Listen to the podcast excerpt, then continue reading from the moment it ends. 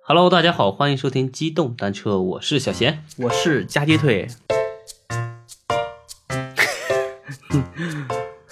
小贤， 啊，我昨天去输液了，想我的夜，我不想你，我想孙一宁。可以的，这个瓜简直绝了，这个，校长会不会来打我？嗯，我这个简直万万没想到啊，我以为我在第一层，没想到他在第二层，结果他在第三层， 绕了绕，原来是为了炒作这个人，我真是醉了，啊，对我昨天晚上看那个新闻嘛，嗯，王思聪又联注合册了一个就是娱乐公司是吧？，对联合很多人嘛，成立了一个影视公司，哦，签的第一个艺人就孙一宁，就孙一宁。我去，嗯，这炒作真是热度直接上来了，我感觉他们可能是先商量好哈，大家先炒一遍，相互对骂火一嗯波，对对然后这个知名度出来之后，立马签。但我就在想，他下一步怎么把这个东西给洗白？对，洗白呢？对吧这个有点，现在人不傻了，不如以前那种就就好洗白。这个不知道怎么洗白，有钱就可以洗白了。反正咱不懂。其实王思聪以前有签过，这个知道嗯对，就以前什么香蕉计划嘛，他签了那个 Terra，、当时比较火的一个韩国组合，我当时还挺喜欢的。嗯，唱什么什么 Number Nine，就是那个组合的歌，就介于农村 disco 和这种稍微流行点儿的那种感觉。嗯，可能有的粉丝听过。嗯，我大学刚毕业那阵儿特别火，但后来就是因为那个组合应该是韩国那边公司关系嘛，就不了了之，团队解散了，这个组合就没了，相当于是校长第一次成立娱乐公司的一个失败。而且他那个香蕉计划啊签了另一个韩国组合也没行，就唱那个 Up Down 那个就是 We Are，就那个那个特别火的那个舞曲。哎，校长有失败的资本。对对，嗯，就是这个组合不知道最后也是发生了什么事儿也没了。不，这我我对娱乐圈的事情呢，一般都不太了解啊。但是前段时间那个瓜吃的我真的是 吃的有点撑。那个瓜，就去年有一阵儿那个瓜，就郑少那一批的瓜，啊、那简一直批我靠，那一批瓜简直绝了。一个接一个是吧？对对啊对，那吃的人根儿什嘎么？我们先是的，我们有个孩子，那是谁来着？什么陈华晨宇？啊，这个现在也没啥消息了。呃这是过去就过去了嘛。对对对，互联网是没有记忆的，对，不过郑爽那一期我倒是真的，啊我那天早上从头跟到尾是我那吧？天早上我还不知道，就是看朋友圈儿，嗯突然有人发说谁是郑爽的好友儿，互删吧。 我说这是啥是事嗯郑儿爽的啊？粉丝，啊，对啊，对，谁是郑郑爽的的粉？好友，对对对，谁是郑爽的粉丝？我们互删吧。嗯我心想怎么了？我说就因为郑爽这个明星，就直接互删好友儿。嗯，原来万万没想到是这个瓜对，对，嗯后面跟朋友聊天才知道，原来郑爽身上出了那么多不太正常的一些思维方式。对，就没想到这个瓜这么大对，哎，对了，刚才正好说到瓜哈，啊，现在也是夏天了啊，嗯你夏天喜欢吃瓜吗？西瓜是吧？瓜不也不光是西瓜，我知道你是哈密瓜这一类的嘛，其实我还真的是很喜欢吃西瓜，西瓜是嗯吧？，西瓜、哈密瓜都挺喜欢啊、吃。对对，我也很喜欢吃。嗯，但像一些其他什么香瓜乱七八糟那种瓜倒，嗯，就反正就喜欢吃这两个大瓜。我什么瓜都喜欢吃，黄瓜都喜欢吃。那我问你，知道那个西瓜原产自哪里吗？就是它的那个什么，从哪个地方引进过来的，进化出来的？进化出来的，就是它最原始的那个生长的那个地方。这这不知道。西瓜最原始的生产地在南非的一个沙漠边缘。南非的沙漠边缘，对，西瓜对，你看现在西瓜这么大个儿哈，这么大个，这么水灵，对，这么水分多，啊，对吧？水果之王，嗯解渴，但它竟然产自沙漠里面。，对，哦，怪不得新疆那边的瓜甜，瓜好吃的。那不是，它是因为跟沙漠的生长环境有关系，哦，它的昼夜温差大，利于糖分积累，然后就对比对较对甜嘛。嗯，嗯，你看为什么上海的瓜那个叫八四二四的那个品牌那个卖的比较好那个品种，啊？品种 品种嗯，品牌，也是品牌嘛，它就是因为这个瓜长得比较甜。嗯，对我记得咱们最开始第一期讲过这个事儿，对对对，咱们那个嗯八四二四为什么叫八四二四是吧？刚好现在也快到咱们那个周年庆了，周年庆有活动吗？嗯嗯，可以有活动，可以回馈一下我们的粉丝对，，我们可以一起到时候再吃瓜。嗯，好，其实说到瓜啊，我觉得，呃，像我们中国其实最早的水果里面嗯是没有西瓜的，大家可以看一看我们古代的历史书上没有西瓜啊，嗯，但是有什么有香瓜，就那种甜瓜，哦，那个一直是有的。嗯你像前段时间看过一个考古的古墓，应该是春秋时一个徐国国君的那个墓，嗯还有那个西汉马王堆汉墓的那个女尸尸尸嗯，被发现之后，他他们们这不是有香瓜子儿吗？对，他们胃里面都有香瓜子儿。嗯，嗯那以前人不讲究，吃瓜不把籽儿搞了，还吃一肚子瓜子儿，不是，我现在吃瓜也是不错的，我觉得那个瓜子儿很甜，瓜子儿甜就香瓜子嘛，很啊，甜就的那一坨那个，哎对对对那个须那块的那个东对西，啊对对对，然后，然后感觉那种，嗯，反正我不吃，我就全部都用那个勺子给㧟的，给倒掉了。嗯我以前也是道家嘛，后来我发现 因为特别好吃，就那块特别甜。现在就我那个我都是连着籽儿吃，哎呀，最近还有个特别衰的事儿，就前两天，怎么了？简直是个连环衰。快说出来让让大家开心 开心。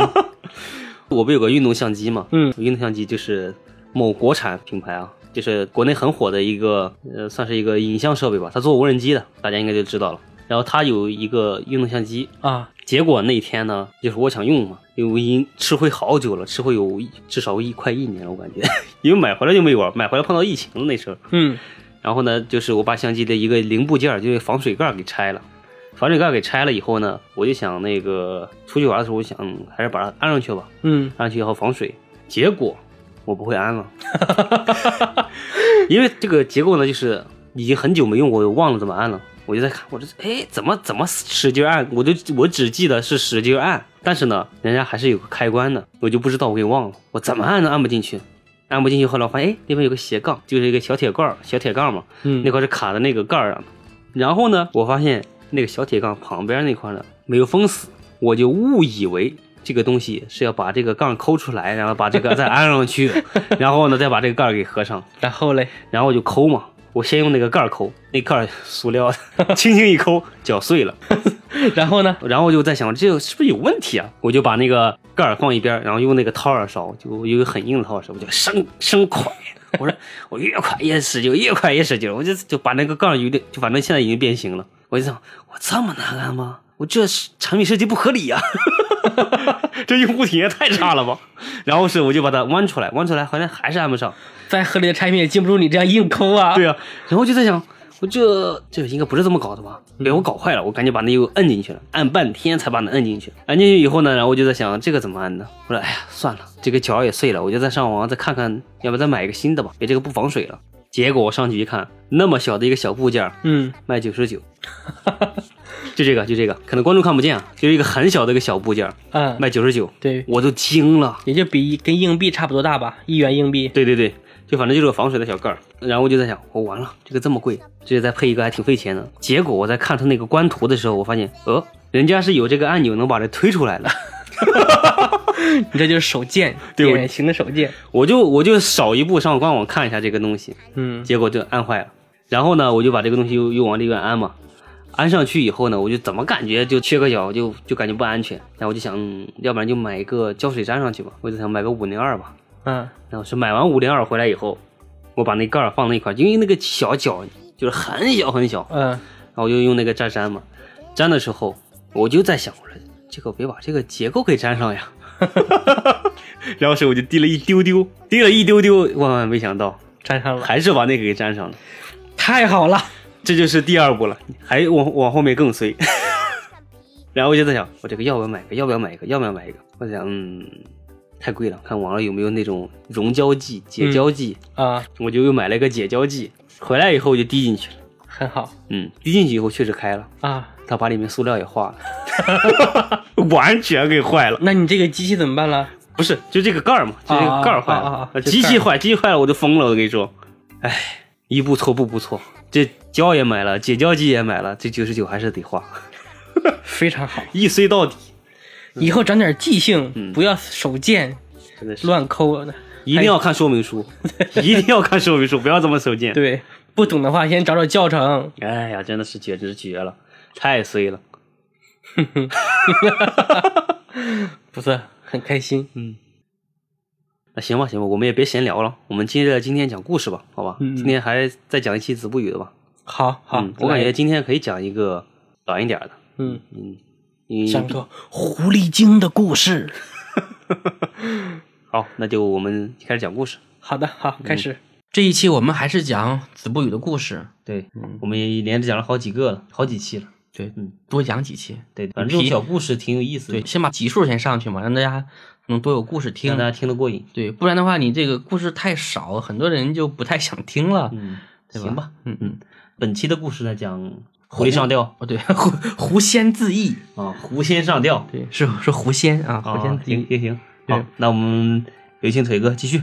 行行行，好，我开始了啊。嗯说这个故事呢，发生在金陵，应该是南京，像现在的现在南京，嗯古代叫金陵。对，说在这个金陵啊，有一个平市街，嗯，说有这么一个张姓，张姓人家嘛，对，他们的西书楼呢有屋子三间，有三间屋子，西树了。就就是这家可能是一个大姓，有藏书楼，啊因为古代的这个有钱人啊，嗯他们好几进的房子是吧？他们都有，就是你这个成为一个，比如当地的贵族哈、成为当地的有钱人之后，你得提升自己的文化品位，一般都会建一个藏书楼，嗯，收集天下的各种各样的书。哦因为古代的印刷不是很好嘛，所以呢，有的藏书很多都是孤本，嗯而且你看建国以后，其实我们国家从这个，其实历朝历代啊，在经过建国的那个过程中损坏的那些书，后来他们的这个国家的藏书得到这个恢复，很大的一部分都是这个个人藏书的一个捐赠。哦，对你像当年修《四库全书》的时候，嗯从全国收上来一万多部书，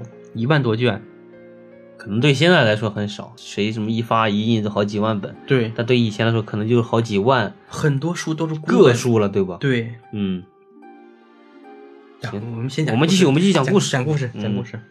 说这个西书楼有三间屋子，据说啊这里面有吊死鬼儿，就有上吊死的人啊，是这个阴魂不散，一直在嗯屋子里面。嗯然后人呢是不敢去居住的。啊然后呢，那反正也没有人住，然后这个屋子呢就被锁起来了，嗯对吧？封锁神秘。然后突然有一天呢，一个少年书生啊，这个圣衣冠而来啊，穿的非常的这个干净，然后非常整洁。嗯就是求欲起家啊，想在他们家里租房子住。嗯，这个张家呢，去就这家做门生吗？不是做门生，就是租租你家房子住嘛，啊，做房客。嗯这个张家呢就开始推辞，说我家里呢没有空屋子，嗯说这个没有房子给你，你别来住了。这个少年呢就不太高兴，生气了，就是说你不借给我，我也会来。我自己来住的时候，日后冒犯了你，你别后悔。这以前人怎么这么狂？对，你你想想，你去别人家借宿了，人家不让你住，你还这么你想，嗯正常人会这样说话吗？会吗？不会啊？不会吧？嗯，那就还说是明个书生呢。对，那就说明有两点，嗯要么他是个神经病，啊，二呢，他可能就不是人。再印象一个翩翩少年啊，圣衣冠，这证明他的这个行为习惯是正常的，嗯是吧？那其实很大的概率呢，他不是人。然后呢，这个张家这个人呢，就听他这样说啊，就猜到他应该是一个狐狸精、狐仙。这以前人是真猛，那听他说话就猜出来他是个狐狸精。对， 可能古人啊，长期接受这样的一个封建思想，算是怎么说犀 利，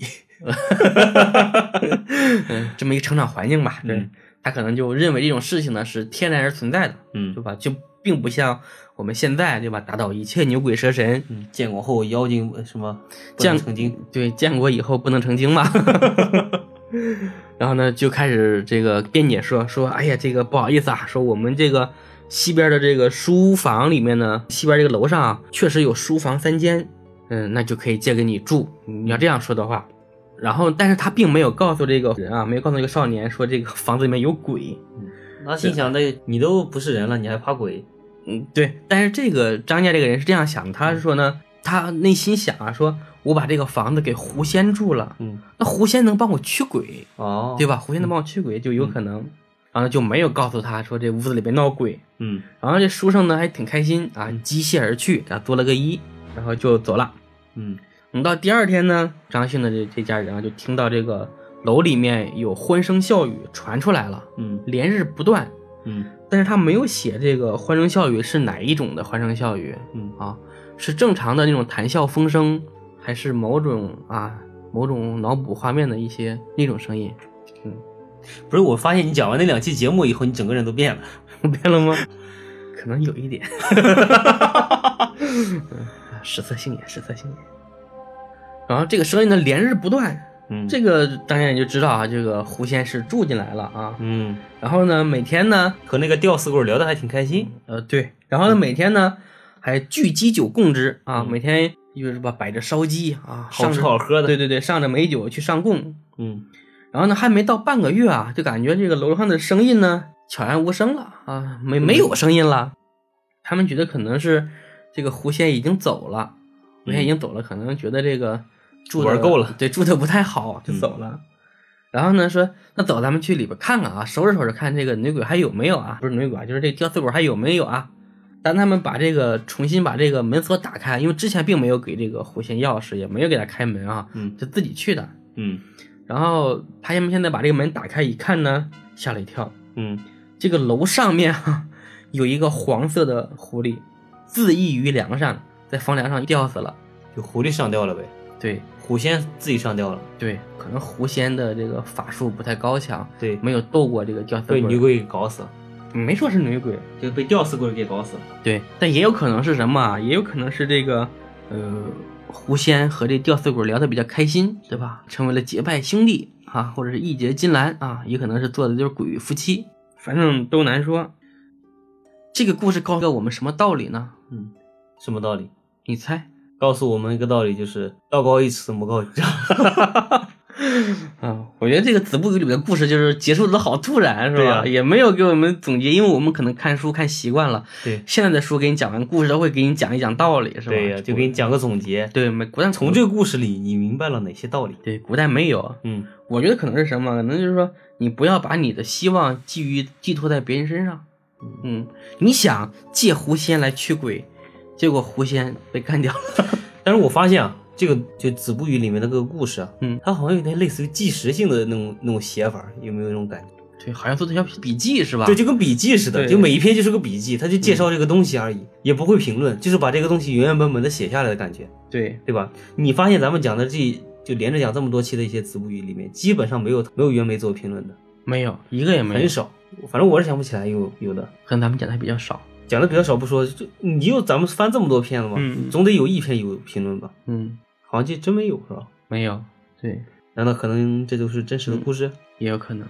嗯但这个我我估计啊，这个故事告诉我们，就是说，呃，不要瞎冒险啊，这个 空房子不要随便住，嗯，当心房子里面有东西。对，不要以为自己很有本事，对，嗯，那行吧，我们这期先这里， 感觉又要结束了感，觉 好水。